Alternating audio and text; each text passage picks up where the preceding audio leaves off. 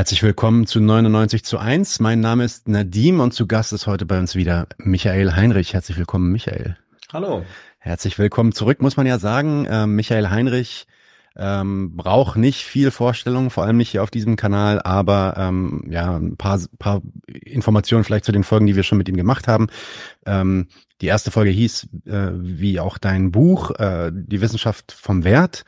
Ähm, die zweite Folge drehte sich dann um die Marx-Biografie, äh, die du äh, herausgegeben hast, beziehungsweise auch gerade noch am Schreiben bist. Davon ist der erste Band ähm, erschienen vor zwei, drei Jahren? Ja, vor fünf schon. Ne? Schon so lange, 2018. okay.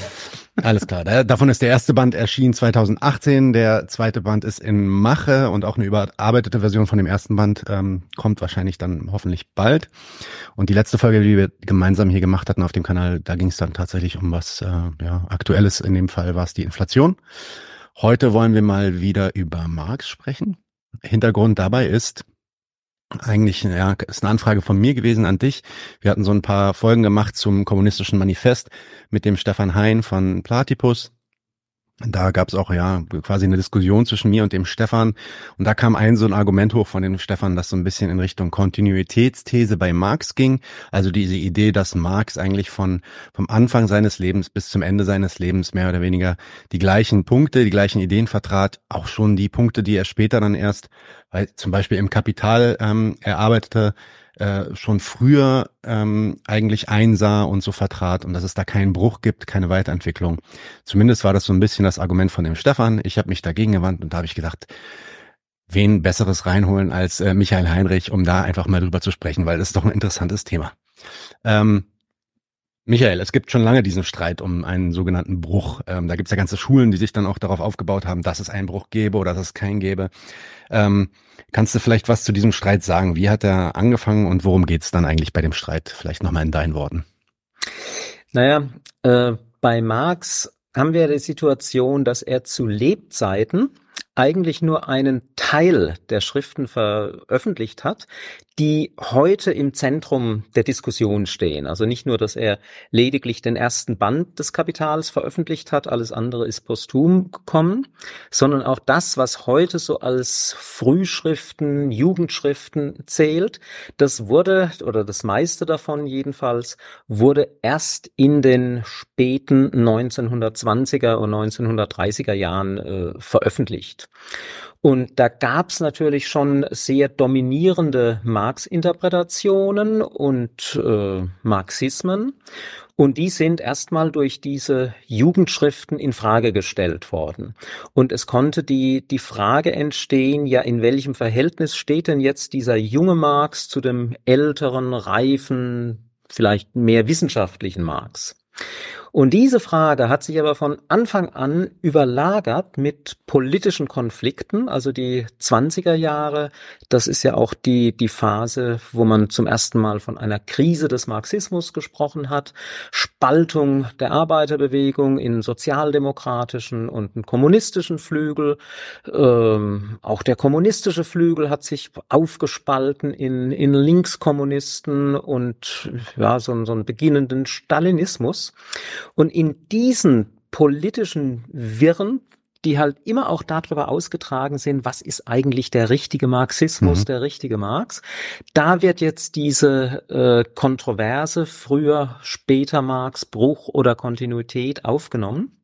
Allerdings ist die Debatte Debatte ähm, gleich so komplex geworden, also dass man das politisch nicht einfach zuordnen kann, dass man sagen kann, also die Dogmatiker auf der einen Seite und die Dog Dogmatismus-Kritischen auf der anderen Seite, sondern da gab es ja dann auch verschiedene Varianten, also auch die, die jetzt von einer Kontinuität ausgegangen sind. Da gab es welche, die haben gesagt, ja, das ist eigentlich alles kontinuierlich, aber das, was am Anfang gesagt worden ist, das ist das Dominierende und andere haben die, Dok die, die Kontinuität vom Ende her gelesen, vom Kapital her mhm. gesehen. Das heißt also, da gab es ein, ein breites Spektrum an, an Positionen, die mit sehr unterschiedlichen politischen äh, äh Präferenzen dann verbunden waren. Jetzt gab's, wie gesagt, dieses breite Spektrum an Positionen. Ja, manche behaupten, es gäbe einen Bruch, die anderen ähm, versuchen das dann irgendwie äh, eine Kontinuität festzustellen anhand, äh, weiß nicht, der frühen Position des Marx oder des Kapitals am Ende. Ähm, welche Seite hat denn da recht? naja, wenn das so einfach zu klären wäre, ähm, dann gäbe es ja wahrscheinlich nicht seit äh, 80 oder 90 Jahren diesen Streit. Also zunächst mal kommt es ja auf die Kriterien an, äh, wenn man über Kontinuität oder Bruch spricht. Also wenn man also sozusagen Kriterium dafür, was ist eigentlich das Marxische Projekt, wenn man diese Kriterien sehr allgemein fasst, dass man sagt, ja, dem Marx kommt es doch auf Kapitalismuskritik an, es kommt ihm auf Emanzipation, auf äh, proletarische Revolution an, dann kann man sagen, ja, das, diese, diese Ideen kommen sehr früh, die sind bereits 1843, 44 vorhanden und die sind sicher auch noch ähm, am Ende seines Lebens vorhanden. Also ist es ein kontinuierliches Projekt der Kapitalismuskritik. Wenn man sich damit begnügt, dann hat man aber nicht äh, das Spezifische von Marx erfasst, weil Kapitalismuskritik äh, war er nicht der Einzige, der mhm. äh, das gemacht hat. Also das kann man auch für Leute sagen, also für, für Lassalle zum Beispiel oder ähm, Bakunin war auch sein Leben lang Kapitalismuskritiker. Wenn man jetzt ein bisschen spezifischer schaut, dann muss man gucken, also in welchem theoretischen Rahmen hat denn Marx seine Kapitalismuskritik äh, formuliert? Mit welchem Hintergrund spricht er von Revolution, von Emanzipation? Und da gibt es schon gewichtige Veränderungen. Dass es Veränderungen gibt, wird auch niemand bestreiten, aber jetzt ist sozusagen die Frage, wann waren das eher Vervollkommnungen, Verfeinerungen oder wo gibt's denn wirklich etwas, wo man sagen kann, na, das ist ein Bruch da, da ändert sich das theoretische äh, Koordinatensystem. Und das kann man halt sehr unterschiedlich bewerten und deswegen gibt's jetzt auf die, die einfache Frage, wer hat recht, leider keine einfache Antwort. Muss man sich dann genau Case by Case quasi anschauen und äh, ähm, Vielleicht, vielleicht noch mal ein, zwei Worte zu der Idee der Kontinuitätsthese überhaupt. Also da gibt es natürlich unterschiedlichste Varianten. Ähm, aber irgendwie geht sie ja davon aus, dass der junge Marx irgendwie zumindest einen spezifischen Aspekt einer grundlegenden Einsicht quasi schon äh, verstanden hat, die der alte Marx dann halt auch hatte. Und ähm, da gibt es dann auch diese Idee, dass er ja alles Grundlegende über den Kapitalismus schon ganz am Anfang verstanden hätte und eigentlich dann am Ende nur noch so Erweiterungen oder vielleicht sogar ja formularische Verbesserungen vornahm quasi, um das besser darzustellen.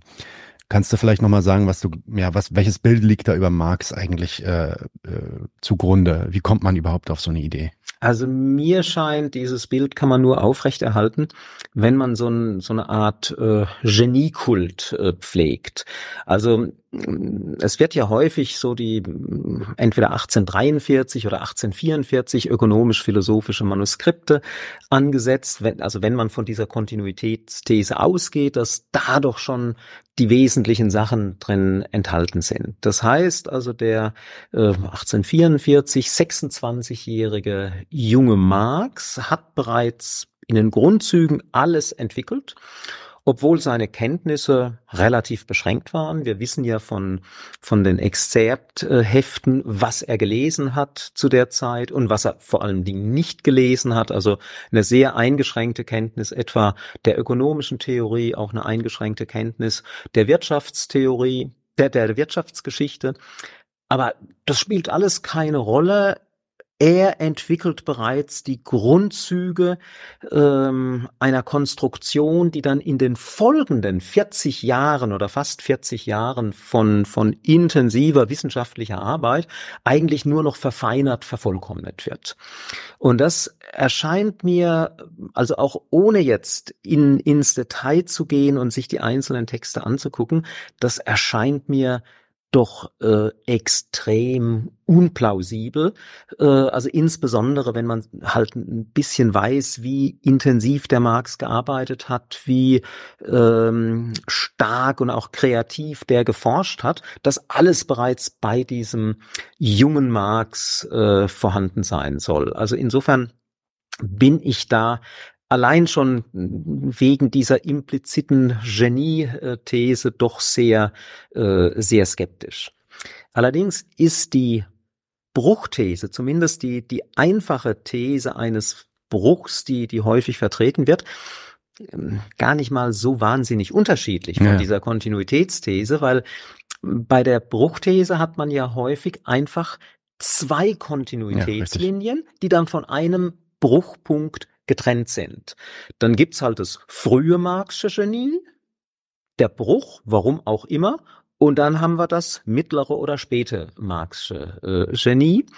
Und ähm, das erscheint mir genauso wenig äh, plausibel. Deswegen hatte ich ja auch schon ähm, verschiedentlich geäußert, dass also ich jetzt weder ein Anhänger dieser Kontinuitätsthese noch ein Anhänger der Bruchthese bin, sondern ich sehe eher, dass es bei Marx äh, Entwicklungen, ungleichzeitige Entwicklungen auf ganz unterschiedlichen Feldern gab, also Philosophie, Ökonomie, Geschichtswissenschaft, wo er das theoretische Koordinatensystem an bestimmten Stellen wechselte, dass man von einem Bruch sprechen kann, aber nicht von dem einen großen Bruch, wo, wo man dann Frühwerk und Spätwerk unterscheidet, sondern in, in seiner Reflexion äh, von eher philosophischen Grundlagenproblemen. Okay, da gibt's einen Bruch mit der deutschen Ideologie, wo er sich von diesen ganzen Wesensvorstellungen des Menschen ähm, ablöst, aber da ist noch jetzt kein so großer Bruch da, ähm, etwa was Fragen der Politik angeht. Also das, sowas kommt später. Und insofern glaube ich, ist die, die Marxische Entwicklung eben viel komplexer als nur entweder eine Kontinuitätslinie oder zwei Kontinuitätslinien mit, mit einem Bruch dazwischen. Hast du ein Beispiel für so eine so eine Bruchthese? Da wird ja dann oft die Pariser Kommune äh, genommen zum Beispiel, dass er da dann irgendwie seine Meinung geändert hätte oder äh, oder vielleicht auch ein anderes und kannst du das dann vielleicht mal so beispielhaft kritisieren? Also was du daran dann? Naja, was ich, ich, ich kritisiere jetzt nicht in erster Linie die einzelnen Brüche, äh, mhm. also die, die da behauptet werden. Da ist, in den meisten Fällen ist da durchaus was dran. Was ich kritisiere ist, dass man glaubt, so ein einzelner Bruch markiert dann den großen Wendepunkt für die Gesamtentwicklung. Mhm. Und da würde ich halt sagen, also wie, wie eben schon äh, mit der deutschen Ideologie 1845, mhm. also Kritik von bestimmten äh, anthropologisch begründeten Menschenvorstellungen. Das Wesen des Menschen ist das und das. Ähm, da geht es weg von. Äh, Im 18. Primär äh, da haben wir eine andere Vorstellung von Staat und auch von Klassen als etwa im kommunistischen Manifest. Äh, Im Kapital haben wir andere Vorstellungen von Krise als in den Grundrissen. Mhm. In den Grundrissen haben wir Ansätze einer Zusammenbruchstheorie, die finden wir im Kapital nicht mehr und die Begründung, die der Marx im, in den Grundrissen liefert, also in diesem berühmten Maschinenfragment, dass die auf den Wert gegründete Produktionsweise sich mit der ähm, Produktivkraftentwicklung selber unterminiert, da macht der Marx Witze drüber im, im ersten Band, also beim rel relativen Mehrwert. Also da, ähm, wie gesagt, zu verschiedenen Zeiten haben wir wirklich wichtige Veränderungen, die nicht einfach nur so kontinuierliche Fortentwicklungen sind, aber die können wir nicht äh, zusammenschließen auf den einen oder von mir aus auch auf die zwei großen Brüche. Vielleicht ist auch nochmal ein Tick konkreter, also einfach nur ein Beispiel, was ich dann oft auch höre. Oft wird äh, von dem Übergang bei Marx gesprochen, von einer eher, ja, ich sag's mal, von einer eher philosophischen Ausrichtung am Anfang seiner Arbeit oder in der ersten, vielleicht in der ersten Hälfte seines Lebens, ähm, hin zu einer eher wissenschaftlichen Befassung mit der Gesellschaft. Also jetzt mal nochmal auf das Manifest bezogen. Na, das ist vielleicht auf der einen Seite eher so dieses geschichtsphilosophische ähm, äh, und dann das Kapital auf der anderen Seite, vielleicht dann eher die wissenschaftliche Seite, wo er sich dann auch kritischer mit so ähm, geschichtsphilosophischen Aspekten eigentlich auseinandersetzt. Was denkst du, ähm, vollzog Marx so eine Entwicklung weg vom ja, sogenannten Elend der Philosophie, wie er das dann ja nannte, hin zu einer Wissenschaft? Ist das, was er vorhatte? Ja, das Elend der Philosophie war ja auf Proudhon gemünzt. Ist nochmal was anderes, der, genau. Der Ja, Buch schrieb, äh, die Philosophie des Elends und Marx fand also das grottenschlecht und schreibt dann ein Gegenbuch mit dem Titel Elend der Philosophie, Mhm. also nimmt, nimmt es sozusagen ironisch auf.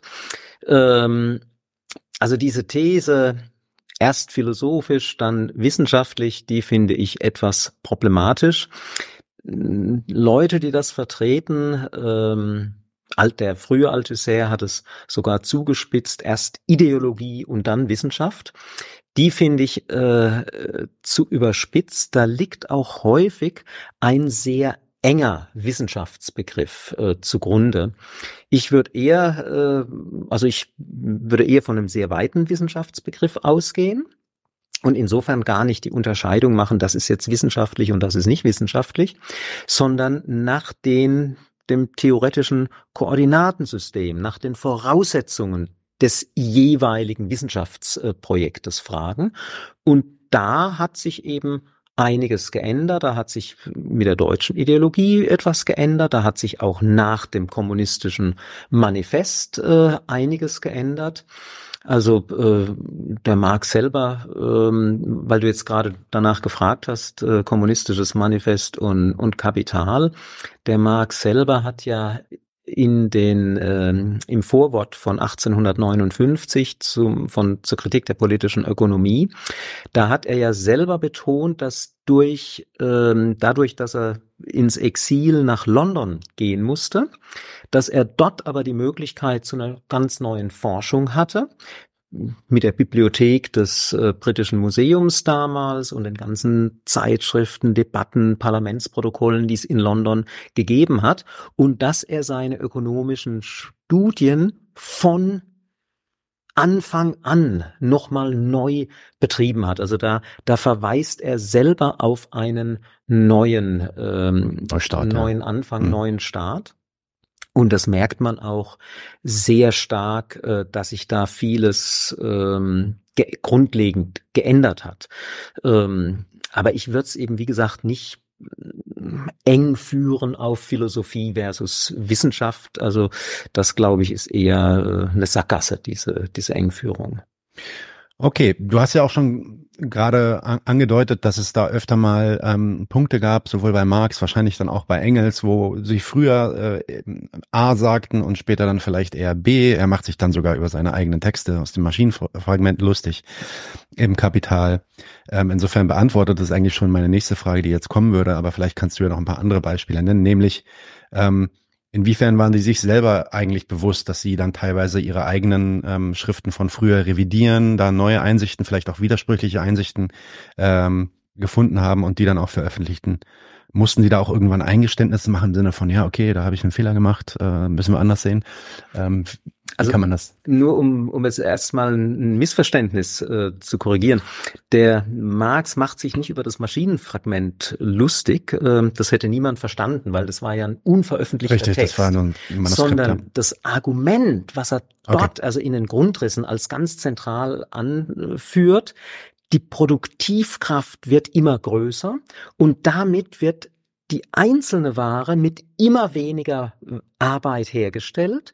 Ja, aber der Wert beruht doch auf der Arbeit. Da macht er einen Widerspruch draus. Die äh, auf Wert äh, beruhende Produktionsweise unterminiert sich mit der Produktivkraftentwicklung selber. Mhm. Das ist dann diese Zusammenbruchsthese quasi Und eigentlich. ja. daraus, daraus folgert er eine Zusammenbruchsthese in, in den Grundrissen. Im Kapital, erster Band, zehntes Kapitel, die Produktion des relativen Mehrwerts, da zeigt er, dass also ähm, das überhaupt kein Gegenargument gegen kapitalistische Entwicklung ist, dass wir Produktivkraftsteigerung haben, sondern im Gegenteil, es kommt ja auf die Vermehrung des Profits an und in der einzelnen Ware mag der geringer werden, aber es kommt ja auf die Warenmenge Mhm. an, die von einem Unternehmen produziert wird. Und da gibt es so eine Fußnote, wo er Kenney erwähnt und sagt ja, der hat äh, die diese frühen Arbeitswerttheoretiker schon mit diesem Argument gequält, ähm, alles wird produktiver und damit wird auch der Wert verringert. Also genau sein eigenes Mhm. Argument und da wird eben deutlich, dass er meint, dieses Argument hat doch überhaupt nicht Hand und Fuß. Nur der Bezug war, also dass, dass er selber sowas früher auch mal vertreten Das hat er dann nicht gesagt. Das, das wusste natürlich niemand. Das wusste auch niemand, genau. Und das ist natürlich auch so eine Sache, wir stellen heute Entwicklungen fest, die das damalige Publikum gar nicht sehen konnte, mhm. weil die Sachen nicht veröffentlicht waren. Ja, dann muss der Marx auch nicht drauf eingehen. Ja, klar. Er geht allerdings äh, an einigen Stellen schon drauf ein und das beantwortet deine Frage. Also etwa in diesem ähm, Vorwort von 1859. Da legt der Marx ja so eine kleine, sehr kleine intellektuelle Autobiografie vor. Ne? Dass er sagt, also ich habe da erst äh, Jura studiert, habe mich aber mit Philosophie beschäftigt und dann dieses und jenes. Und da erwähnt er dieses Manuskript der deutschen Ideologie, was nie den Weg zum Drucker gefunden hat, nie veröffentlicht wurde, aber, sagt er, wir, also Gemeinschaftswerk Marx und Engels, wir äh, hatten unser äh, wichtigstes Ziel erreicht, Selbstverständigung. Es war eine Abrechnung mit unserem früheren philosophischen Gewissen. Mhm. Naja, wenn jetzt einer sagt, Abrechnung mit dem früheren philosophischen Gewissen, dann drückt es schon aus, da hat sich was geändert. Da haben wir unsere früheren Auffassungen äh, grundsätzlich äh, kritisiert. Also insofern gibt es da schon so einige Hinweise. Ähm, es gibt auch jetzt im Briefwechsel zum Beispiel eine Stelle, äh, da hat der Marx in den 1860er Jahren ein Exemplar von der Heiligen Familie äh, also diesem Buch von was 1845 erschienen ist, die erste Gemeinschaftsarbeit von Marx und Engels in die Hand gekriegt und ähm, schreibt dem Engels darüber und schreibt ihm, naja, es geht eigentlich, wir müssen uns nicht schämen, aber der Feuerbach-Kultus, den wir damals betrieben haben, der wirkt schon sehr humoristisch heutzutage. Und das war damals war für die Feuerbach eine ganz wichtige ähm, theoretische Grundlegung. Ja, ja. und jetzt ist es halt der lächerliche Feuerbach-Kultus. Mhm. Also das ist auch wiederum so ein Ausdruck, wo sie selber ein bisschen reflektieren, äh, da hat sich doch einiges äh, geändert.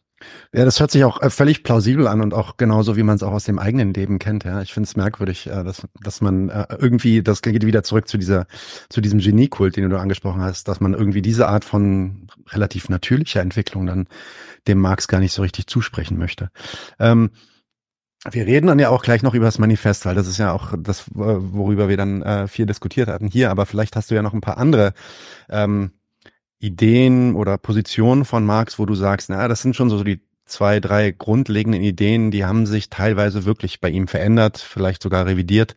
Ähm, fällt dir da noch was anderes ein, wenn wir jetzt, bevor wir jetzt aufs Manifest gehen? Naja, also viele Ideen lassen sich am, am Manifest sehr schön äh, zeigen. Insofern ähm, äh, gut, und das, was sozusagen was man behandeln kann, ohne aufs Manifest einzugehen. Also ein Punkt habe ich schon gesagt, äh, die, die Abkehr von diesem Anthropologismus, also dass man von einem Wesen des Menschen aus sein Gesellschaftsverständnis äh, klärt. Das ist im Übrigen ja auch der Ausgangspunkt der klassischen politischen Ökonomie, die gehen auch von einem Wesen des Menschen aus und gewisserweise auch die, die Neoklassiker, nur halt von einem anderen. Also da hat diese frühe Marxische Kritik an, an der politischen Ökonomie bestand eigentlich darin, zu sagen, ihr kapiert gar nicht, was der Mensch wirklich ist, das kapiere ich und deswegen kann ich euch kritisieren und kann eine bessere Analyse liefern. Und in der deutschen Ideologie wurde dann diese Wesensphilosophie selber grundsätzlich äh, kritisiert. Damit einher ging auch, allerdings wesentlich langsamer, eine Abkehr von so einem gewissen methodologischen Individualismus, also dass mhm. man Ökonomie, Gesellschaft vom einzelnen Individuum aus äh, betrachtet und analysiert. Da fällt dann in den Grundrissen, also in dem, dem Manuskript dazu, dieser schöne Satz, die Gesellschaft besteht nicht aus Individuen, sondern aus den Verhältnissen, die diese Individuen eingehen. Mhm. Das heißt also, Ausgangspunkt ist nicht das Individuum, sondern die gesellschaftlichen Verhältnisse. Und das wird im Kapital dann nochmal zugespitzt in dieser bekannten Aussage aus ähm, dem Vorwort zur ersten Auflage. Wo der Marx schreibt, also die Gestalten von Kapitalist und Grundeigentümer werden hier nicht in rosigem Licht gezeichnet, aber mir geht's überhaupt nicht um die Personen. Die Personen werden hier nur insoweit äh, behandelt, wie sie Personifikation ökonomischer Kategorien und Interessen sind. Also da auch noch mal ganz stark der der nicht individualistische Ausgangspunkt und im Aufbau des Kapitals ist es ja dann auch nochmal äh, niedergesch hat sich das auch nochmal niedergeschlagen. Erstes Kapitel, die Ware, da geht's um das Austauschverhältnis. Und erst im zweiten Kapitel, der Austauschprozess, werden die Personen mhm. betrachtet. Mhm. Also dieser berühmte Satz, die Waren gehen nicht allein zum gehen Markt, allein wir müssen Markt, uns nach den Personen kümmern. Aber wann kommen die Personen, nachdem zunächst mal dieses grundlegende gesellschaftliche Verhältnis, Austauschverhältnis analysiert worden ist. Und das ist natürlich ein, ein ganz, äh, ein ganz entscheidender Punkt. Ähm, gut, also man könnte da jetzt noch ein paar andere anführen, aber dann, du merkst schon, es geht von relativ grundlegenden Punkten bis hin dann zu, zu einzelnen Punkten Details, in, in der Theorieentwicklung. Okay, dann ich meine, dann kommen wir doch mal zum Manifest. Vielleicht ähm, noch mal ein bisschen rauszoomen und ein paar grundlegende Sachen. Bis jetzt haben wir ja relativ allgemein über die intellektuelle Entwicklung bei Marx gesprochen zur Frage der Kontinuität und des Bruchs. Und jetzt versuchen wir mal äh, auf dieses Werk zu kommen. Wie ordnest du das Manifest, das kommunistische Manifest oder das Manifest der kommunistischen Partei ähm, in seine Entwicklung ein? Und wie siehst du auch das Verhältnis von, von diesem Werk zu seinem 20 Jahre später veröffentlichten Kapital oder der Kritik der politischen Ökonomie. Ja, also wenn man jetzt so diese übliche Chronologie zugrunde legt, dann gehört das Manifest 1848 erschienen zu einer mittleren Phase. Also die, man unterscheidet ja normalerweise den jungen Marx, also bis 1845, Pariser Manuskripte, Kritik der Hegelschen Rechtsphilosophie, dann kommt mit der deutschen Ideologie ein größerer oder kleinerer Bruch wird unterschiedlich eingeschätzt. Und dann kommen, kommt also diese, diese mittlere Phase, Elend der Philosophie, äh, Rede zum Freihandel, kommunistisches Manifest und ab 1850 beginnt dann dieses erneute ökonomische Studium, was dann schließlich zum Kapital führt. Ähm, das ist jetzt nicht, also chronologisch ist es relativ plausibel, aber das hat auch ähm, eine gewisse inhaltliche Relevanz. Wenn man sich nämlich die ähm, die Betrachtung der Ökonomie anschaut, also etwa in den in den Frühschriften hatte ich ja vorhin schon gesagt, der Marx kritisiert die Ökonomie damit, dass er sagt, ihr habt das falsche Welt, das falsche Menschenbild mhm. im, im Grunde genommen. Nach der Kritik überhaupt dieser Wesensphilosophie wird Marx ein Anhänger der Ricardoschen äh, politischen Ökonomie, zumindest insofern, dass er sagt, die analysiert korrekt, was im Kapitalismus passiert, wie, wie der Kapitalismus funktioniert. Was der Ricardo nicht sieht, ist, dass der Kapitalismus irgendwann überwunden wird, dass der Kapitalismus nicht ein natürliches Wirtschaftssystem ist, äh, zu dem es keine Alternativen gibt. Aber das, wie er den Kapitalismus analysiert, also was Wert ist, was Konkurrenz ist, was Profit ist, da hat der Marx in, in der zweiten Hälfte der 40er Jahre eigentlich noch gar keine richtige äh, Kritik daran. Insofern würde ich sagen, also für das Manifest und, und diese anderen äh, Schriften nach 45 gilt, Marx hat noch keine wirkliche kategoriale Kritik der politischen Ökonomie, sondern er versucht eine kritische Verwendung der existierenden politischen Ökonomie. Und das ist etwas, da war er nicht der Erste, das haben die Linksrikardianer vor ihm auch schon gemacht, also dass sie sagen, ja hier, ähm, der ganze Reichtum wird durch Arbeit äh, geschaffen, sagt uns die politische Ökonomie, aber die Arbeiter und Arbeiterinnen, mhm. die haben überhaupt nichts davon. Also irgendwas läuft doch hier schief. Mhm. Und in diese Fußstapfen gewissermaßen tritt auch Marx.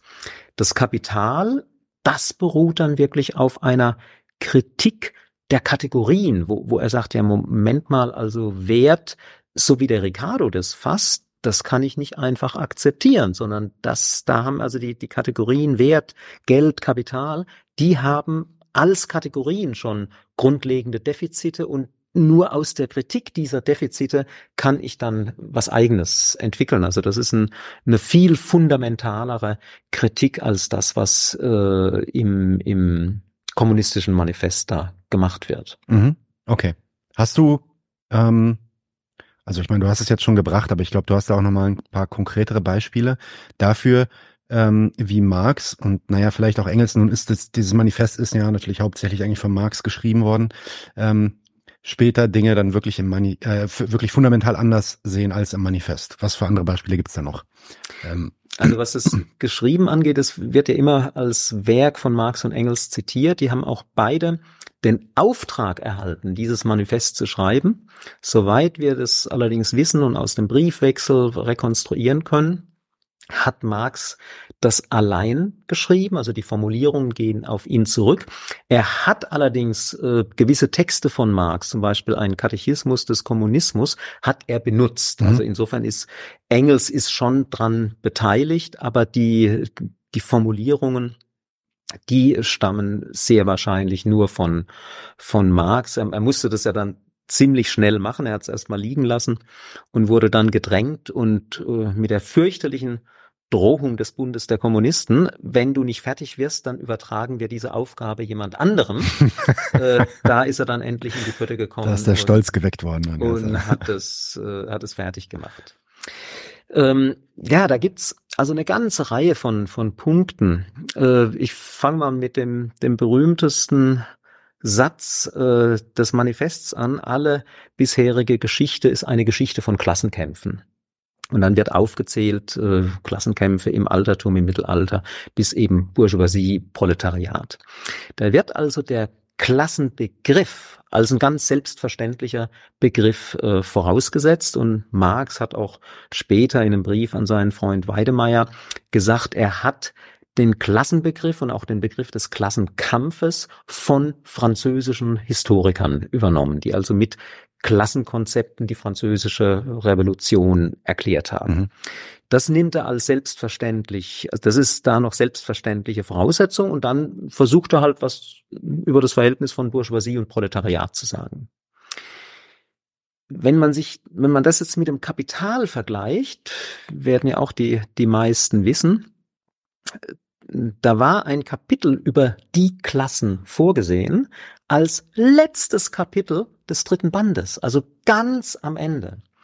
Reihenfolge hat für Marx eine ganz wichtige Bedeutung. Das ist nicht, dass man irgendwelche Show-Effekte damit erreichen will oder auch, auch didaktisch irgendwas bringt, sondern in der Reihenfolge drückt sich eine innere Abhängigkeit mhm. aus. Mhm. Also was brauche ich alles für Voraussetzungen, um ein bestimmtes Konzept zu entwickeln?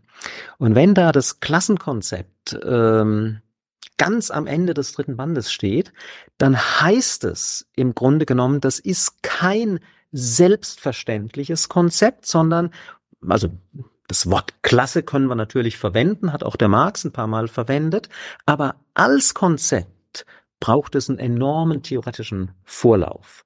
Und damit ist es ist klar, das ist ein anderes Konzept als dieses relativ naive Konzept, was er da 1848 noch von den französischen Historikern übernommen hat. Das ist nicht mehr derselbe Klassenbegriff. Das wird ja auch schon deutlich, wenn man sich den 18. Brumaire anguckt, also diese mhm. Analyse des äh, ähm, Staatsstreiches von Louis Bonaparte, dem sogenannten Napoleon den Dritten. Marx war da immer sehr dagegen, ihn so zu bezeichnen.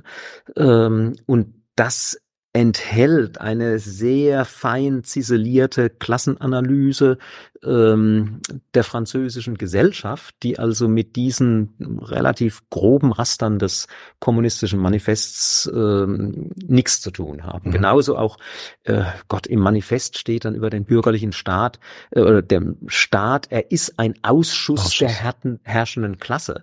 Äh, wenn man in ein Primär reinguckt, also da bleibt von, von dieser wirklich extrem vereinfachten Sicht Ausschuss der herrschenden Klasse nicht mehr viel übrig.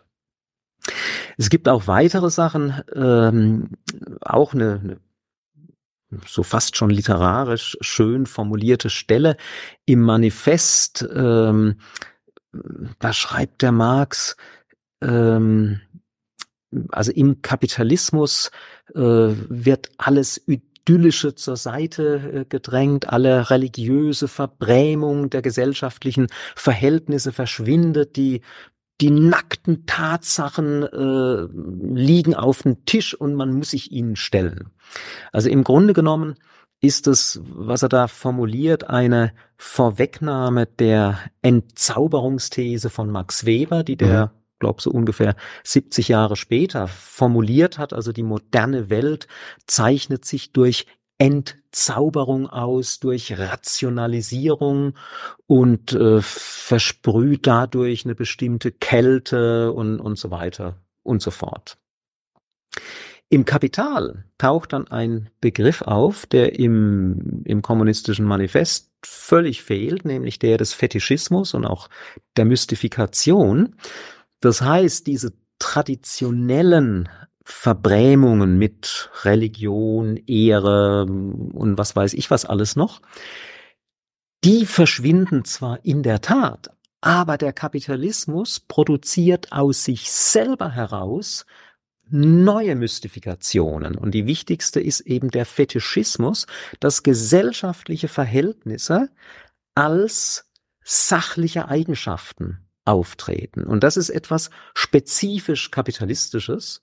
Da hat also 70 Jahre später Max Weber keine Ahnung davon. Also im, im Grunde genommen dieser mittlere Marx, der nimmt den Max Weber vorweg und der etwas spätere Marx nimmt die Kritik an Max Weber äh, vorweg. Also die bürgerlichen Soziologen hätten einiges lernen können, wenn sie den Marx etwas gründlicher gelesen hätten. Also das ist, ist zum Beispiel auch so ein, so ein ganz wichtiger Punkt.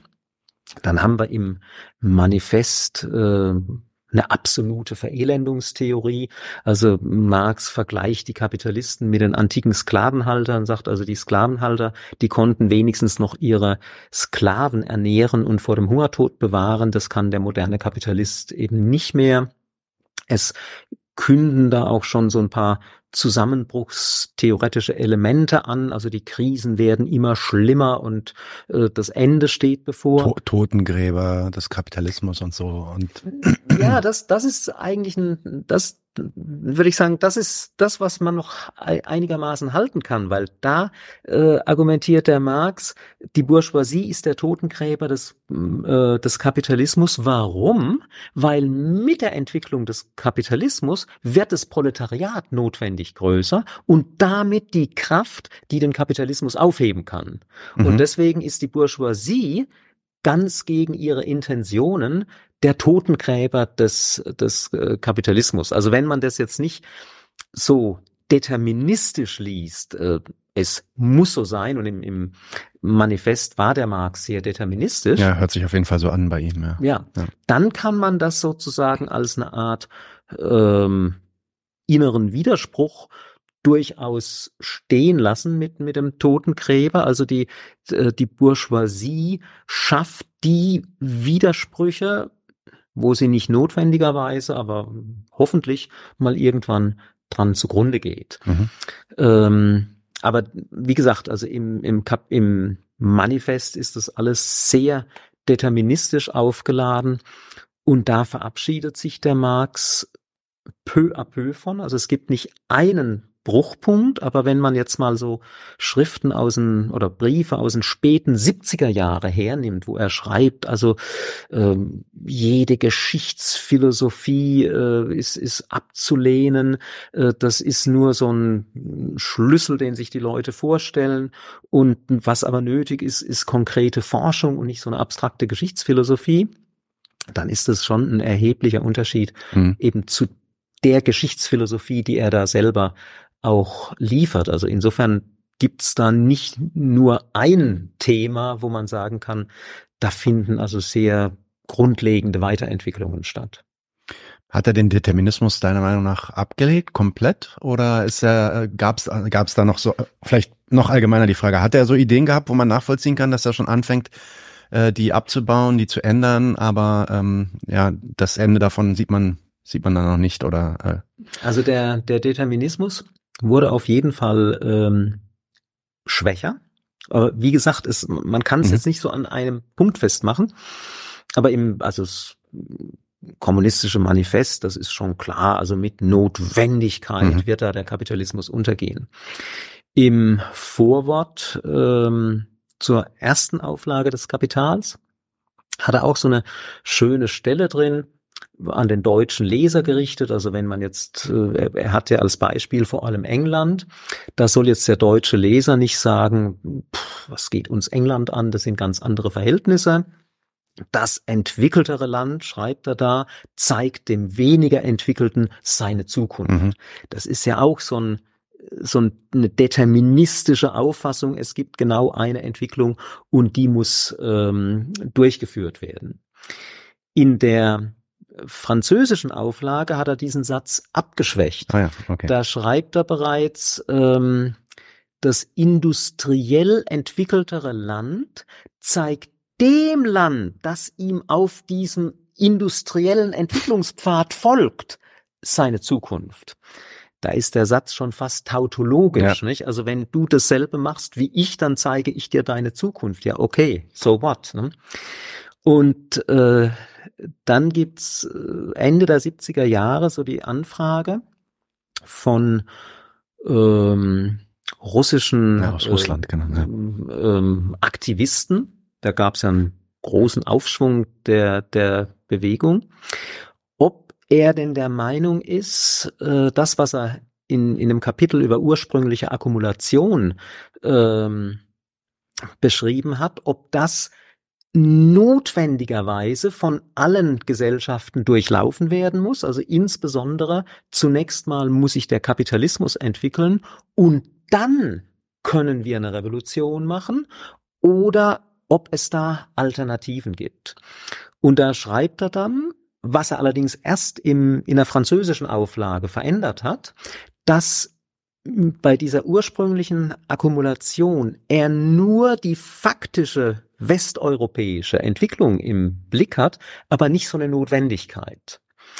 In den 60er Jahren, glaube ich, hat er das schon eher als Notwendigkeit gesehen, aber in den 70ern ist ihm klar geworden, es gibt viele verschiedene Entwicklungswege und auch ein Grund, warum er mit dem ähm, mit dem dritten Band oder mit dem zweiten und dritten Band nicht richtig fertig geworden ist, waren ja auch seine Studien über das russische Grundeigentum. Mhm.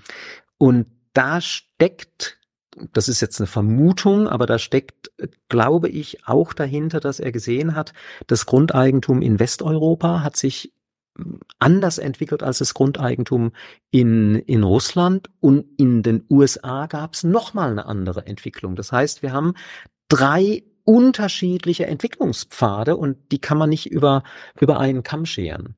Also insofern glaube ich, ein, ein deutlicher Rückzug von solchen deterministischen Vorstellungen. Da sagt er den Russen dann, ähm, der relativiert das dann aber auch nicht so, also nicht so hart. Ne? Ich glaube, ich, ich, glaub, ich habe das irgendwann mal gelesen. Er sagt dann schon, ja, nee, es muss nicht so sein, wie ich es da geschrieben habe mit diesen Phasen und ihr müsst nicht zuerst durch den Feudalismus und zum Kapitalismus zu kommen, aber so richtig festlegen will er sich da auch nicht, oder habe ich das falsch in Erinnerung? Ja, er will sich nicht festlegen, was jetzt in Russland stattfindet. Ja, okay. Also er ist schon sehr eindeutig gegen so einen Determinismus. Das, was in Westeuropa mhm. der Fall war, das muss auch im, Rest der Welt der mhm. Fall sein. Aber wie das jetzt geht, ob man so, also man kann schon rauslesen, so eine gewisse Sympathie für diese Idee von der Dorfgemeinschaft, kann man direkt zum Sozialismus übergehen aber er ist sich da auch nicht so ganz mhm.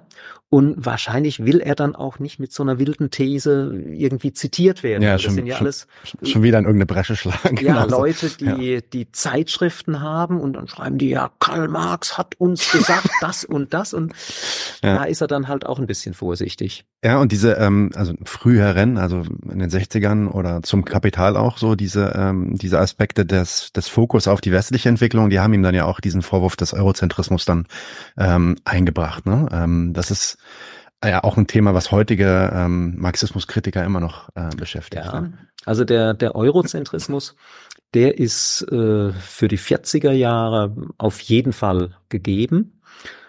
Ist auch, also es kommt auch so ein bisschen von, von Hegel her. Ich will jetzt nicht Hegel die Schuld geben, dass, dass Marx äh, eurozentristische äh, Auffassungen hatte. Aber es ist halt äh, eine sehr starke äh, Tradition. Das hat sich dann äh, im Kapital, äh, nicht im Kapital, im, im kommunistischen Manifest vor allem durch Auslassungen geltend gemacht. Also es ist halt eine schon eine eine Perspektive, wo man merkt, äh, Frankreich, Deutschland, England, das das sind die entscheidenden mhm. Stellen äh, auf dem Globus und der Rest spielt keine Rolle mehr. Das hat auch, ähm, ich glaube, in der im Vorwort zur russischen Ausgabe von 1882 ähm, da haben Marx und Engels das auch nochmal gesagt. Ja, das äh, Manifest hat offensichtlich den, ähm, den großen Mangel, dass die zwei jetzt entscheidenden Länder, die USA und Russland, überhaupt nicht erwähnt werden. Mhm. Ähm, aber so richtig zum Ausdruck gekommen ist der, der Eurozentrismus in den 1850er Jahren, vor allen Dingen in den Schriften oder den, den Artikeln zu Indien, wo Marx, also in, in seinen Zeitungsartikeln in der New York Daily Tribune, die englische Kolonialpolitik äh, in Indien darstellt und krit auch kritisiert, also wahnsinnig brutale Politik, aber immer noch sozusagen sagt, naja, die reisen jetzt Indien aus dieser asiatischen aus diesem asiatischen Phlegma, aus dieser Unbeweglichkeit heraus und damit gibt es eben die Chance überhaupt äh, zur Entwicklung. Also da war schon die Vorstellung, äh, Europa, das ist irgendwie die Aktivität, das ist, das ist Fortschritt, aber auch gesellschaftliche Dynamik, mhm. Aktivität. Mhm. Und dann haben wir diese hm, asiatischen Gesellschaften, die sich durch Stagnation, Unterwerfung unter so eine Zentralmacht und, und ähnliches äh, auszeichnen. Und dann kam halt 1857 dieser Aufstand in Indien für Marx als eine völlige Überraschung, wo er dann mitkriegt, hm, die sind vielleicht doch gar nicht so phlegmatisch und, und passiv und da gibt es durchaus ähm, eigene Entwicklungsmöglichkeiten. Und das, glaube ich, hat schon ihm so einen so einen Schubs gegeben. Und später etwa, ähm, da hat er sich ja stark mit Ethnologie beschäftigt, die ethnologischen Exzerpthefte sind entstanden. Äh, ist jetzt auch eine Vermutung, aber ich glaube man, dass das ist durchaus plausibel, hat Marx versucht, diesen seinen eigenen Horizont ein bisschen zu erweitern, dass er einfach gemerkt hat, naja, ich habe da so ein paar gängige Vorstellungen über asiatische Gesellschaften und, und nicht kapitalistische, vorkapitalistische Gesellschaften. Gucken wir mal ein bisschen genauer hin mhm. und, und studieren das. Also insofern ähnlich wie beim ähm, Determinismus, da kann man auch beim Eurozentrismus nicht einen Punkt benennen, da ist es jetzt wurde der Schalter umgelegt, sondern beides sind kontinuierliche Entwicklungen von einem relativ starken Determinismus, Eurozentrismus in den späten 40er, 50er Jahren hin zu einer Überwindung in den 70er Jahren. Okay, sehr gut. Vielleicht eine letzte Frage zum Manifest. Und ich würde die gerne mal andersrum fragen, nämlich Gibt es denn Ideen in dem Manifest, die sich tatsächlich, so wie die Kontinuitätsthese das dann öfter mal behauptet für äh, solche Ideen, ähm, durch die gesamte marxische Arbeit zieht? Und also gibt es da wirklich eine Kontinuität? Kannst du deine Finger drauflegen und sagen, das ist wirklich eine Idee, die hat er nie wirklich abgelegt? Naja, er hat ähm, sicher nicht abgelegt diesen kapitalismuskritischen Ansatz und kapitalismuskritisch auch, dass man wirklich in der Ökonomie ansetzen muss, in nicht einfach, ja, das ist jetzt eine, eine schlimme Ungleichverteilung oder so etwas, sondern wirklich, wie funktioniert Kapitalismus? Es ist die Überlegung also zur Zentralität des Proletariats. Also das Proletariat ist nicht einfach nur die ausgebeutete, leidende Klasse, wie das ja zum Teil in, in früheren in, in den Jugendschriften noch kommt, sondern das ist auch die Klasse, die es in der Hand hat, hier etwas zu ändern und ähm, also die Überwindung des Kapitalismus ist damit gleichzeitig Emanzipation des Proletariats. Äh, auch das ist eine, eine Vorstellung, die zieht sich durch. Ähm, nur was das jetzt konkret heißt, also wie jetzt diese Ökonomie des, des Kapitalismus zu analysieren ist, was jetzt genau Emanzipation heißt, auch noch die Vorstellung, was heißt Sozialismus, was heißt Kommunismus, mhm. ähm, da gibt es schon noch bedeutende Weiterentwicklungen. Ja, okay. Ich habe noch ein paar Fragen zur Geschichtsphilosophie und dem Marxismus und auch zur Engels Rolle. Willst du eine Pause machen? Oder können wir mal? Nö, okay.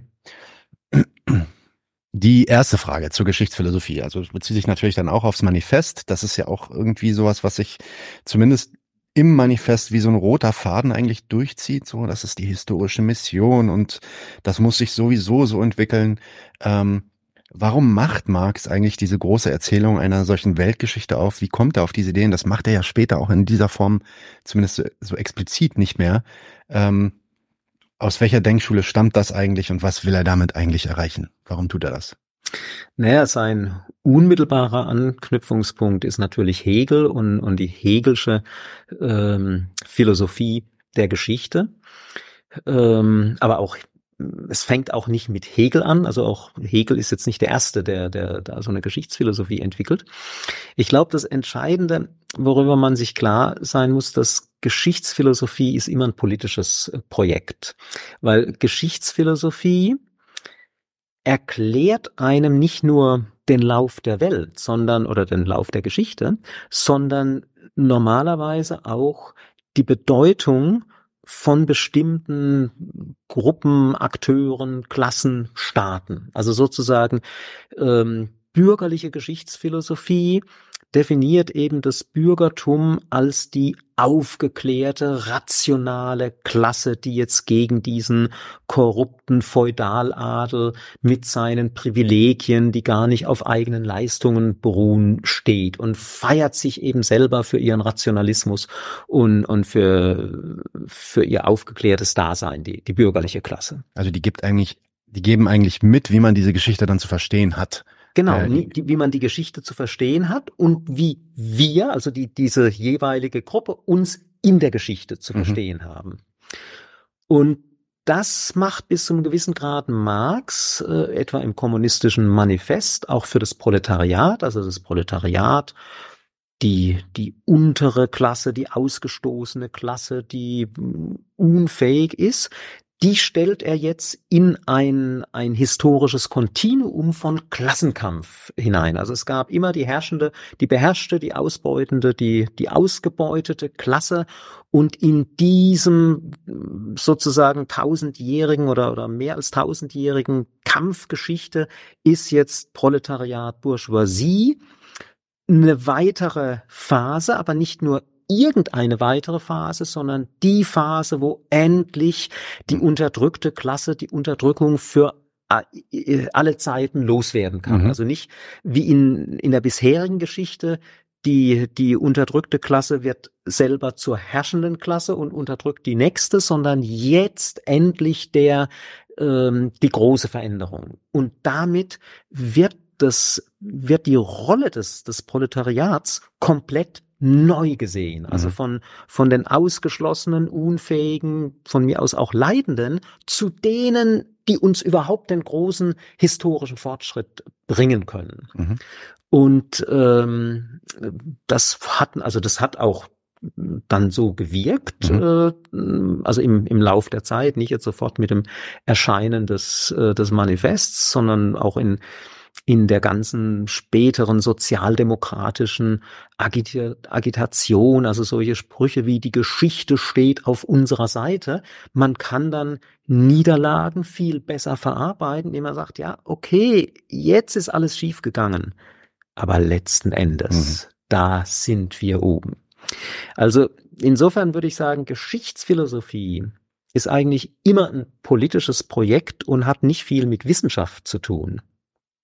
In vielen marxistischen Debatten ist aber genau das nicht beachtet worden. Also da hat man so eine politische Geschichtsphilosophie zur Wissenschaft erhoben eigentlich. Zur Wissenschaft erhoben und und damit Dialektik der Produktivkräfte und Produktionsverhältnisse. Genau, das ist und und auch dabei hat man dann sozusagen versucht einzelne kleine Äußerungen von Marx herauszugreifen, zu sammeln und ein, ein großes Gebilde, also etwa namens historischer Materialismus äh, zu mhm. begründen. Marx selber, der hat niemals, nicht ein einziges Mal von historischem Materialismus gesprochen. Ähm, der späte Engels, der greift den Begriff an ein paar Stellen auf, aber ist jetzt auch nicht so einer, der zentraler der dauernd, Begriff irgendwie. Äh, ja, damit, damit umgeht. Ähm, insofern also das, was dann als marxische oder marxistische Geschichtsphilosophie historischer Materialismus bezeichnet wird, ähm, das würde ich sagen, das ist wirklich ein, ein Artefakt der Rezeptionsgeschichte. Also da wollte man sowas drin sehen. Im, Im frühen Marx oder in diesem mittleren, da gibt es Ansätze dazu, die werden immer schwächer. Man nimmt die Ansätze, man nimmt solche Äußerungen hier Dialektik von Produktivkräften und, und Produktionsverhältnissen aus dem, dem Vorwort von 1859 und sagt, das ist jetzt der, der wissenschaftliche Kern, also der steht im Vorwort. Das ist normalerweise nicht der Ort, wo man äh, die zentralen wissenschaftlichen Erkenntnisse äh, erörtert. Ne?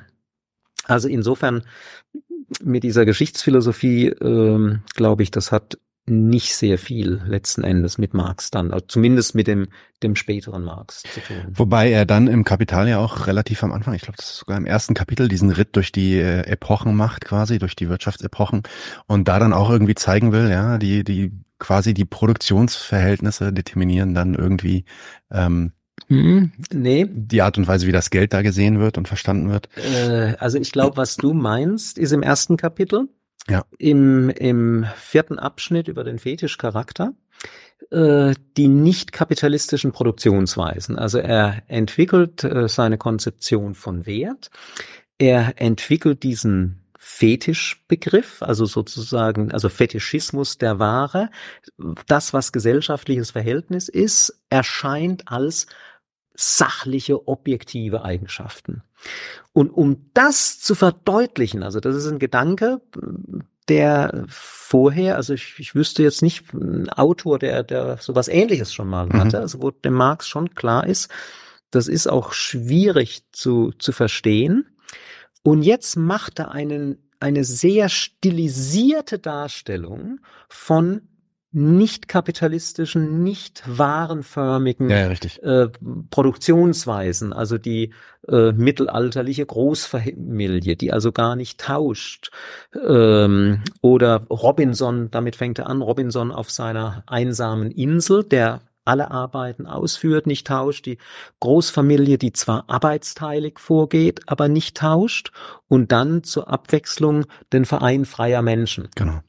Aber das ist jetzt nicht wirklich eine Geschichtsbetrachtung, sondern das ist wirklich ganz stilisiert eine Darstellung, wo der einzige Sinn im Grunde genommen darin besteht, deutlicher nochmal zu machen, was bedeutet Wert und, und Wertverhältnisse, indem man gesellschaftliche, ökonomische Verhältnisse betrachtet, die eben mit Wert nichts zu tun haben. Mhm.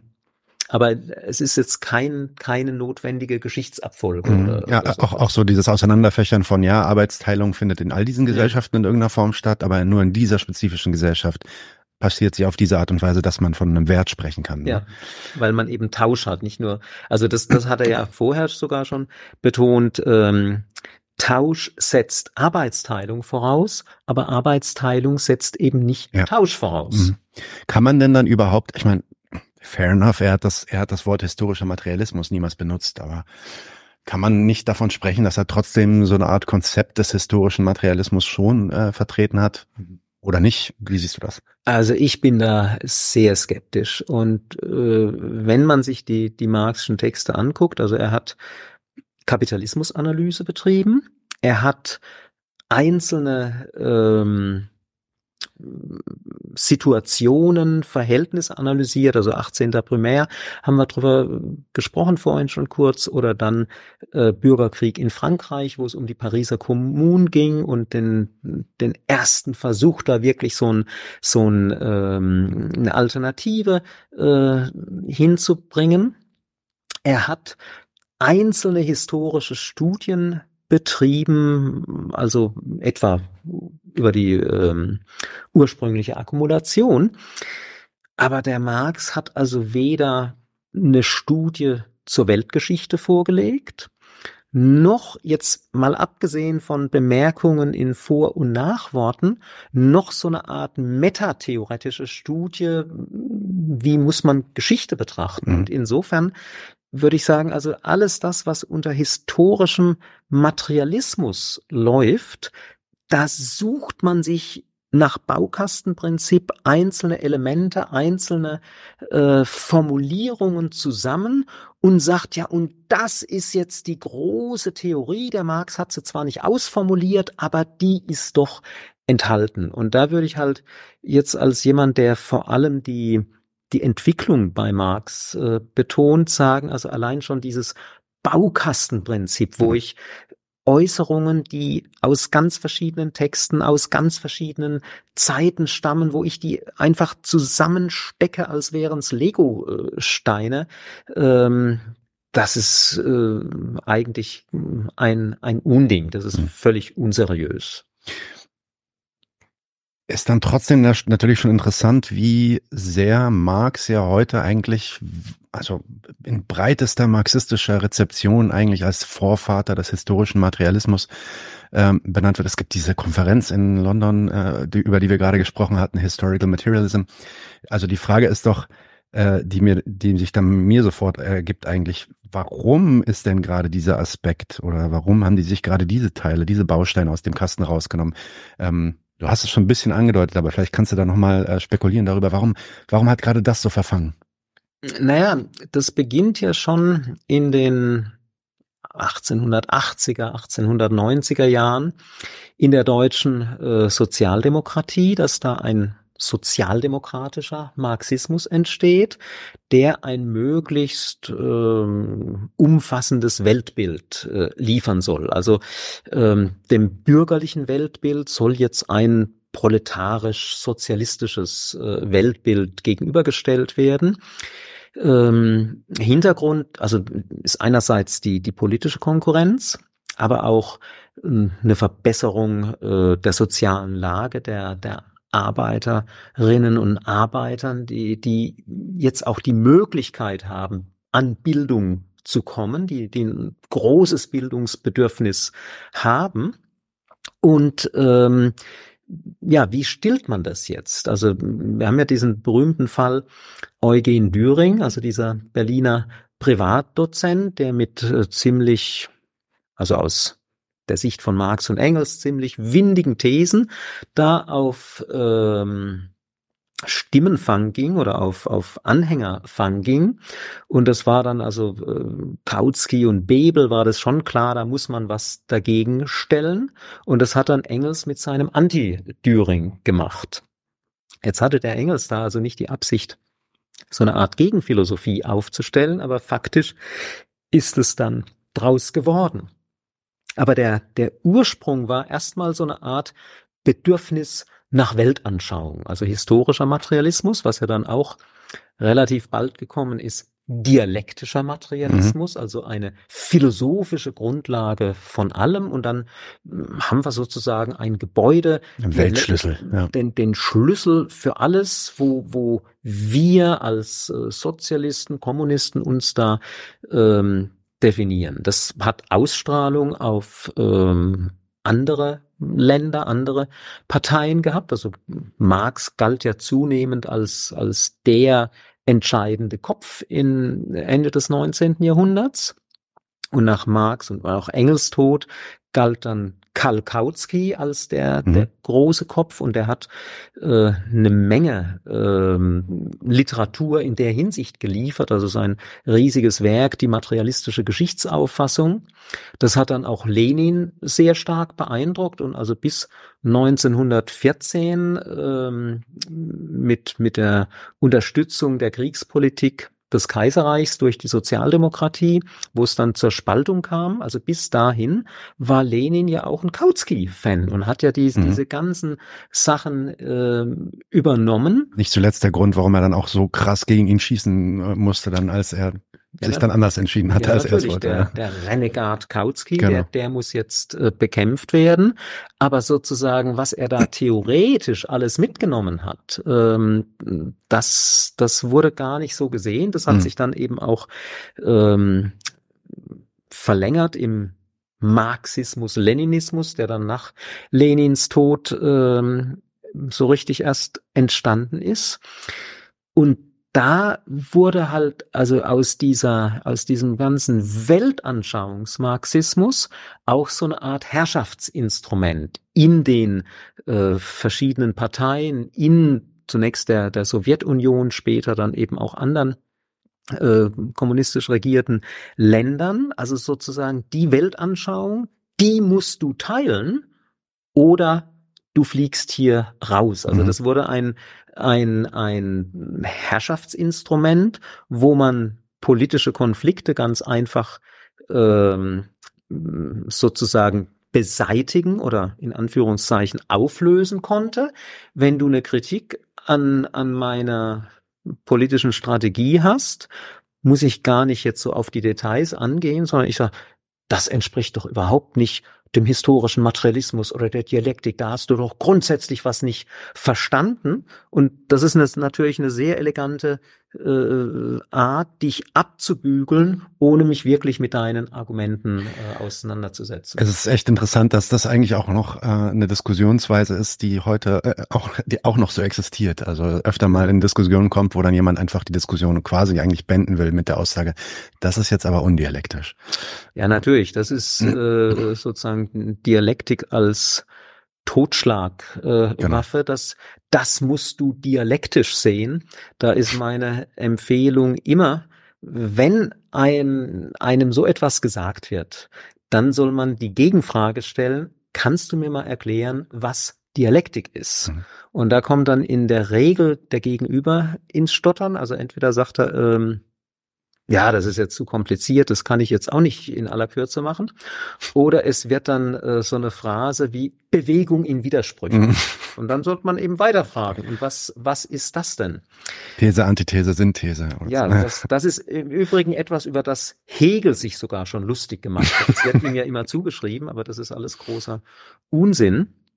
Also jetzt mit der Dialektik vielleicht nur das noch äh, als Ergänzung. Ich, ich kritisiere solche Leute immer und dann wird mir ja vorgeworfen, ach, äh, Michael Heinrich, der ist ja ein Kritiker der Dialektik. Ähm, das stimmt überhaupt nicht. Ich habe in etwa in der Wissenschaft vom Wert habe ich versucht genau zu bestimmen, was bedeutet dialektische Darstellung und zu zeigen, also die, die Kategorien bei Marx erfüllen dieses Konzept dialektischer Darstellung. Nur dieses völlig unreflektierte Verwenden, das musst du jetzt dialektisch sehen, das halte ich einfach nur für, für großen Blödsinn und für, für das Überdecken von eigener mhm. argumentativer Schwäche und das sollte man sich nicht bieten lassen. Aber natürlich, also das, das würde ich überhaupt nicht in Abrede stellen, gibt es ein sinnvolles Reden über Dialektik, dialektische Darstellung, dialektische Entwicklung. Aber da gehört ein bisschen mehr dazu als nur äh, solche Phrasen. Okay, exzellent. Ähm, eine letzte Frage, die ich dann noch hatte, und dann kommen wir auch langsam zum Ende. Ähm, du hast auch schon den Engels ein bisschen angesprochen. Ganz oft wird von so Leuten, ähm, die die sich auch kritisch gegenüber des Begriffs des historischen Materialismus zeigen, ähm, Engels so ein bisschen als der Schuldige irgendwie an die Wand genagelt. Und da, ja, das war seine Schuld, hast du ja auch gerade schon erwähnt, da kam der Anti-Düring, ähm, der auf jeden Fall sehr einflussreich, einflussreich war, dieses Werk. Ja, wie viel Verantwortung trägt denn der Engels eigentlich für diese ganzen Ideen, die dann später im, ja auch vor allem im real existierenden Sozialismus so dominant wurden? Ja, ähm, also über das Verhältnis von Marx und Engels Da gibt es im Grunde genommen zwei gegensätzliche Mythen, die beide äh, recht absurd sind. Also der eine Mythos ist, es gibt die totale Einheit von Marx und Engels. Ähm, das ist ein Geist, der sich zufällig in zwei Körpern äh, materialisiert hat. Äh, es wird jede Äußerung, egal ob von Marx oder Engels, hat Gültigkeit für beide. Äh, da wird denen eigentlich jede eigenständige Persönlichkeit äh, abgesprochen. Also das ist ein Inbegriff von, von diesem dogmatischen äh, Marxismus. Und äh, wenn man jetzt auf Unterschiede hinweist, äh, dann wird es gleich als Angriff aufgefasst. Also dagegen muss man festhalten, das sind zwei Leute, die haben ihre eigene, eine eigenständige intellektuelle Ge Entwicklung gemacht. Die haben eigene Erfahrungen gemacht, eigene Schlüsse aus diesen Erfahrungen gezogen. Die haben sich beide mit Hegel beschäftigt, aber die haben eine unterschiedliche Hegel-Rezeption, eine unterschiedliche Auffassung. Die haben sich beide mit Ökonomie beschäftigt, haben aber auch da gewisse Unterschiede. Und dann gibt es Felder, wo also zum Beispiel Engels hat sich mit Militär, Militärgeschichte intensiv beschäftigt, hat Marx überhaupt nicht gemacht. Ähm, Dann haben sie sich auch nicht wenig gestritten, glaube ich. Ne? Ja. Ähm, Inhaltlich meine ich jetzt gestritten. Ja. Mit dem Streit ist, ist es so eine, so eine Sache. Die sind sehr vorsichtig miteinander umgegangen. Also zumindest so, wie wir das aus dem Briefwechsel äh, entnehmen können. Also keiner wollte dem anderen auf die Füße treten.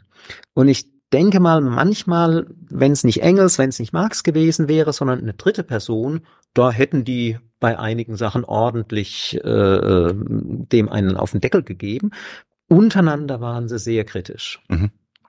Aber sie waren auch sehr, ähm, ja, wie soll man das nennen, äh, sehr auf sich bezogen. Also die haben in den allermeisten Fällen Manuskripte nicht ausgetauscht. Mhm. Also der Engels hat nie ein, Manus ein Kapitalmanuskript zu sehen gekriegt. Mhm. Als Marx gestorben ist, wusste Engels nicht, wie weit ist er eigentlich mit Band 2 und 3, sondern erst als er die Manuskripte gesehen hat, hat er dann einen, einen Freund geschrieben, ja, der ist ja schon ganz weit. Wenn ich das gewusst hätte, ich hätte dem Tag und Nacht keine Ruhe gelassen, dass das jetzt endlich fertig äh, werden muss und zum Drucker geht.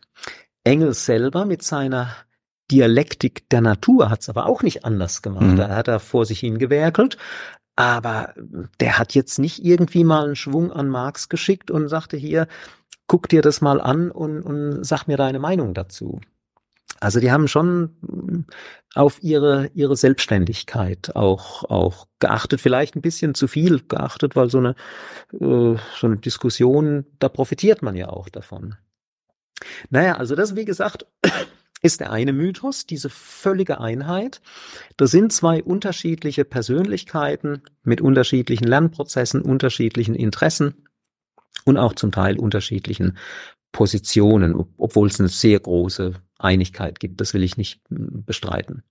Der zweite Mythos, Marx, das ist der Durchblicker, der hat alles richtig erkannt und gesehen.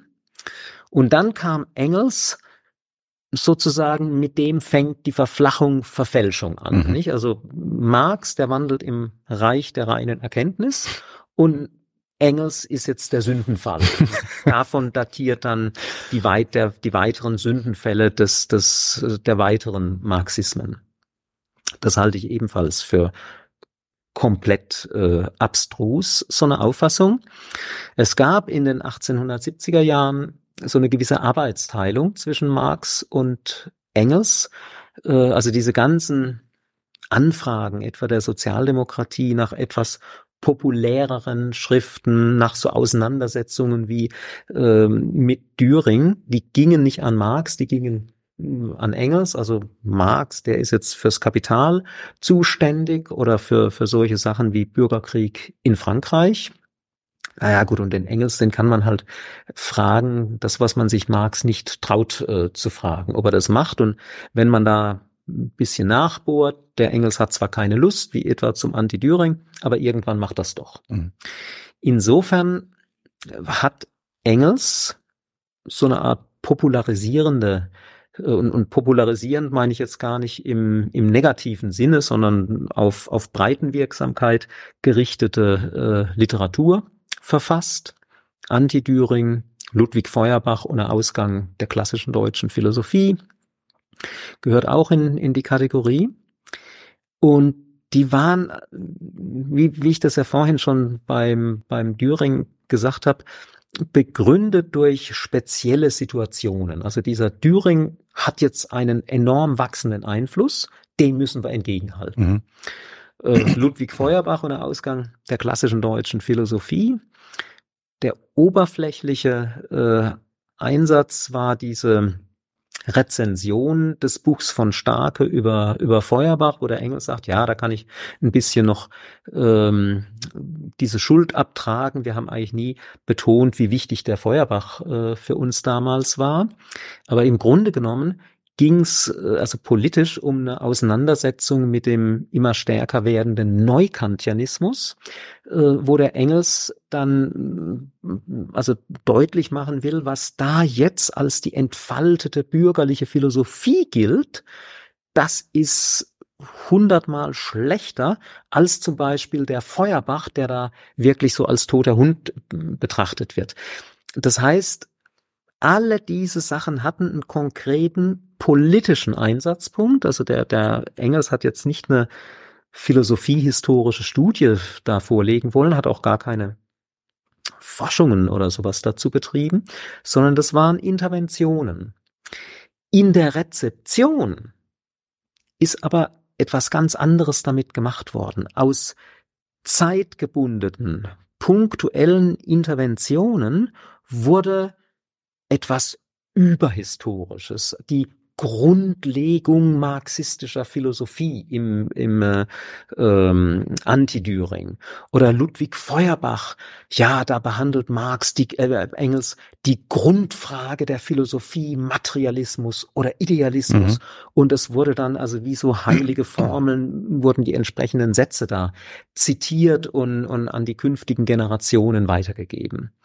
Das heißt, die, diese Spätschriften von Engels sind zwar faktisch Ausgangspunkt von einer ganzen Reihe von Vereinfachungen in, in den verschiedenen Marxismen, aber das kann man, glaube ich, nicht dem Engels jetzt ankreiden, sondern den Leuten, die diese Sachen aus ihrem Kontext rausgerissen haben und sie als etwas betrachtet haben, was der Engels nie auf die Idee gekommen wäre, sie zu betrachten, nämlich als überzeitliche, überhistorische Grundlegungswerke von Philosophie, Philosophiegeschichte und, und ähnlichem.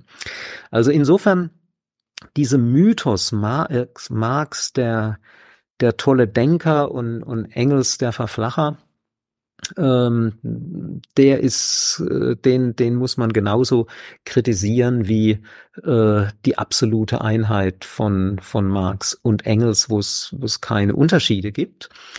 Wenn man jetzt aber ihr Verhältnis dann wirklich mal genauer angucken will, dann ist halt Arbeit erforderlich. Das, das macht sich, macht man nicht in, mit diesen ähm, mit solchen Phrasen, weder in der einen noch in der anderen Richtung, sondern da ist Arbeit erforderlich. Und das ist auch, ähm, du hast vorhin ja mein Biografieprojekt mhm. ähm, erwähnt. Also das ist eine Marx-Biografie, keine Doppelbiografie, aber natürlich steht da ähm, die Beziehung Marx-Engels, äh, die, die ist ein ganz wichtiger Teil davon. Und da versuche ich dann wirklich auch ein bisschen ins Detail zu gehen. Also was sind jetzt so die spezifischen Punkte von, von äh, Engels, wo er zum Beispiel sehr früh äh, ökonomisch äh, einige Sachen viel klarer gesehen hat als Marx, wo mhm. also eher Marx der von Engels Lernende war als, als umgekehrt. Und insofern, es ist zwar eine Marx-Biografie, aber Engels äh, hat da ein sehr eine sehr wichtige Rolle da drin und die ist jenseits, also sowohl von Einheit als auch von äh, dem Typen, der da jetzt immer an allem schuld ist. Es ist vor allem auch total interessant, wenn man sich diese Briefe anguckt, wie sehr das einfach auch, ich meine, eigentlich ist es eine Trivialität, das zu sagen, ne? aber wie, wie sehr das einfach ganz normale Menschen waren, die sich dann auch mit ganz normalen Problemen rumschlagen mussten. Ich habe letztens diese, äh, diese eine kleine Briefabfolge äh, gelesen, wo die, ich glaube, die Freundin von dem Engels stirbt und er, er berichtet dem Marx davon und der Marx dann in der Antwort dem, den Engels direkt nochmal nach Geld fragt und der Engels ja. dann zurückschießt, was der dann für ein Sack ist, dass er Na, sich sowas rausnimmt. Er, er schießt äh, nicht zurück, sondern er schweigt. Ähm, also das, das war wirklich der Tiefpunkt ihrer Beziehung. Also die Mary Burns, äh, das war die langjährige ja, Lebensgefährtin. Also hm. das ist schon Freundin, dann denkt man, naja, das ist sowas eine Zeit lang und dann nicht mehr. Also das war schon eine, eine sehr tiefe äh, Beziehung. Und die stirbt auch ähm, relativ überraschend. Also das, das war jetzt nicht so, äh, dass die jetzt jahrelang krank gewesen wäre und man kann sich darauf vorbereiten. Der Engels ist am Boden ja. zerstört. Und der Marschall, ja, ja, das tut mir jetzt sehr leid. Da, äh, mir geht's Mary auch schlecht. So. Ja, mir geht's auch schlecht. Und könntest du mir da mal äh, zehn Pfund schicken? Genau. Und dann, glaube ich, eine Woche Pause und dann antwortet er. Äh und dann, dann hat äh, erstmal die äh, Jenny an, an Engels geschrieben okay. und, und hat sich da entschuldigt und äh, hin und her und dann schreibt ihm der Engels und man merkt also schon, wie angepisst er ist und sagt also, selbst Leute, die mir äh, fernstehen oder also die so, so bürgerliche, die, mit denen ich gar nicht befreundet sind, haben mitfühlender reagiert als du. Und das ist also, wenn, wenn man die Briefe kennt und die Art, wie die miteinander geredet haben. Das ist schon äh, extrem, ne? Da ist, war das schon ein, ein extremer Ausbruch von Engels. Und dann hat sich das ähm, allerdings wieder eingerenkt. Äh, Marx hat ihm dann auch einen völlig zerknirschten Brief geschrieben, wie leid es ihm tut und, und dass er da eben auch selber so halt neben sich stand und, und ähm, aber das, das war glaube ich, der Punkt, da hätte die, die Freundschaft äh, hm. eventuell in die Brüche ja. gehen können. Ja, also auf jeden Fall interessant da reinzuschauen. Äh, deswegen auch ähm, nochmal der Hinweis auf die Biografie von Michael. Also nicht, dass du jetzt die Engels, äh, das Engelskapitel schon geschrieben hättest, das kommt dann ja erst im zweiten Band, soweit ich weiß. Na, ne? es, es, wird mehr als ein Engelskapitel geben. Oder der also Abschnitt. Im, oder, ja. im, Im zweiten Band, äh, da wird es ein, ein langes Engelskapitel geben über Engels bevor er Marx trifft. Also eine Engelsbiografie eigentlich dann. Eine, eine kleine, naja, das ja. ist äh, unvermeidbar. Das ne? ist unvermeidbar. Äh, die Engelsbiografie muss eine kleine Marx-Biografie beinhalten und umgekehrt. In diesem Engels-Kapitel, da geht's also wie gesagt um Engels, bevor die Freundschaft beginnt. Das mache ich nicht ganz so ausführlich wie bei Marx natürlich, aber schon recht ausführlich um zum einen die Unterschiede zu zeigen. Also Marx, beides waren Bürgersöhne, aber die sind in ganz unterschiedlichen Verhältnissen aufgewachsen, haben unterschiedliche Erfahrungen gemacht. Allerdings, worauf ich eben auch raus will, deutlich zu machen oder zumindest mal ein paar Anhaltspunkte zu liefern, was die 1844, als die Freundschaft begann, aneinander so faszinierend fanden, was auch in gewisser Weise so gepasst hat, dass diese Freundschaft wirklich bis zum Tod von, von Marx gehalten hat. Also es ist jetzt nicht einfach nur der Vollständigkeit halber auch noch ein bisschen äh, Engels, sondern äh, also wenn man eine Marx-Biografie schreibt, glaube ich, muss man was zu der Frage sagen, warum hat genau diese Freundschaft so lange gedauert, während praktisch alle anderen ähm, äh, sind, sind irgendwann mal zu Bruch gegangen. Exzellent. Äh, Michael, ich bin am Ende meiner Fragen zumindest. Vielleicht kommen noch Fragen in den Kommentaren. Das ist auch hoffentlich nicht das letzte Mal, dass du hier bist. Das sage ich jedes Mal. Ich werde dich bestimmt bald wieder einladen.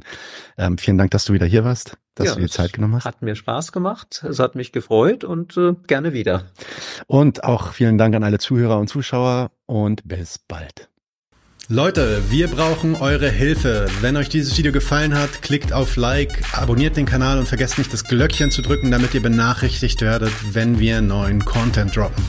Außerdem solltet ihr uns überall folgen, wo wir verfügbar sind. Das ist Facebook, Instagram, Twitter und Twitch. Und wenn wir irgendwelche Ankündigungen machen oder Posts, dann shared, was das Zeug hält. Gebt uns all eure Liebe.